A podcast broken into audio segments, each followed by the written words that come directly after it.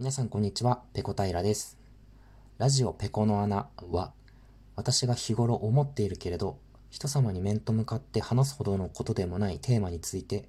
特に着地点もなくお話しする番組です。それでは番組に届いた架空のお便りを紹介します。島根県にお住まいの出雲大社でブレイクダンスさん、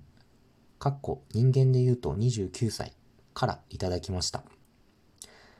ペコ平さん、こんにちは。私は人が帰った後すぐ玄関の鍵が閉められません。何か申し訳ないような気持ちになってしまいます。これって私だけですか？はい。島根県にお住まいの出雲大社でブレイクダンスさん、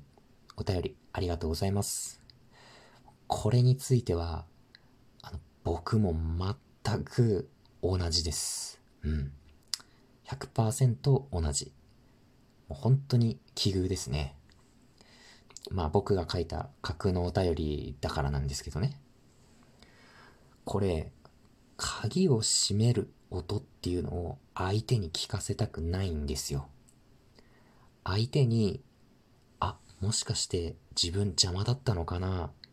とかっていう風な気持ちを抱かせたくないんですね。今、特にこの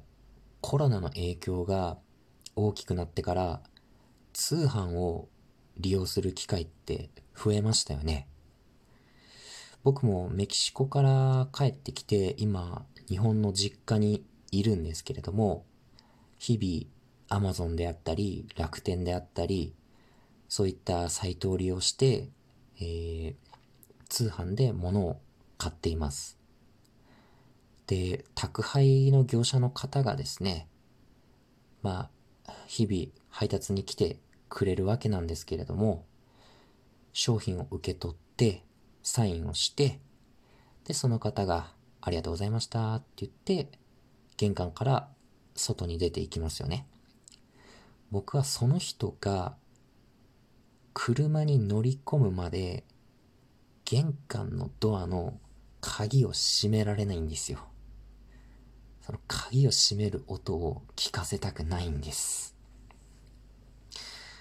なので、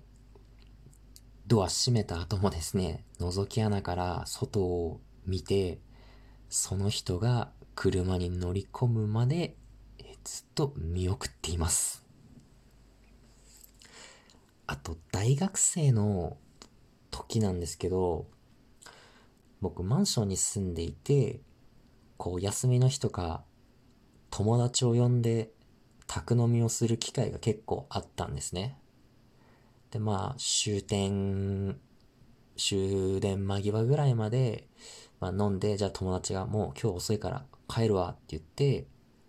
玄関から出ていくのを見送りますよね。その後も、鍵をすぐ閉められなかったんですよ。というのも、当時住んでいたマンションっていうのが、僕の部屋のですね、玄関を開けたすぐ隣にエレベーターがあったんですよ。だから、友達が玄関を出てすぐにドアを閉めて、鍵を閉めてしまうと、その閉めた音がエレベーターを待っている友達に聞こえてしまうわけですよ。で結構音が響く作りのマンションだったので、まあ、その時もですね、僕は玄関のドアの覗き穴から友達全員がエレベーターに乗り込んで下に降りていくのを見届けるまでは玄関の鍵を閉めることができませんでした。それからこれはちょっと意味が変わってくるかもしれないんですが、僕、自分の家以外のトイレの個室のドア、あれを一気に開けるっていうことができないんですよ。鍵を閉め忘れて、中に人がいて、その人がイヤホンをして成人動画を見ながらソロプレイに励んでいたらどうしようっていう風に考えてしまうんですよ。そんな姿を見られたら、相手の心に一生消えない傷がついてしまうんじゃないかって思ってしまうんですね。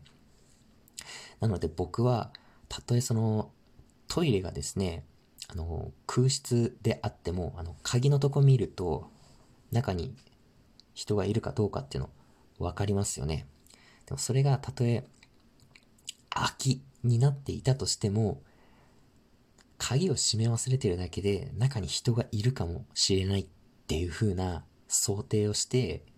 ドアを3段階ぐらいでちょっとずつちょっとずつ開けるようにしています。俺はドアを開けるぞ、開けるぞっていうアピールをしてるわけですね。たとえ仮に、まあ、中に人がいて、鍵を閉め忘れた状態で、耳にイヤホンをして、スマホで成人動画を見ながら、ソロプレイに勤しんでいたとしても、目で見ることはできますよね。だからその人の視覚にこう開きつつあるドアが、ゆっくり視覚に入ってくるようにと思い、ちょっとずつちょっとずつトイレのドアを開けるようにしています。このようにですね、僕はかなり度が過ぎたかもしれない運転を日々行って神経をすり減らしています。皆さんはどうでしょうか？こんな風に本当は考えなくてもいいこと考えてしまったりしませんか？はい。今日の配信はここまでです。次回やれたらやります。それでは。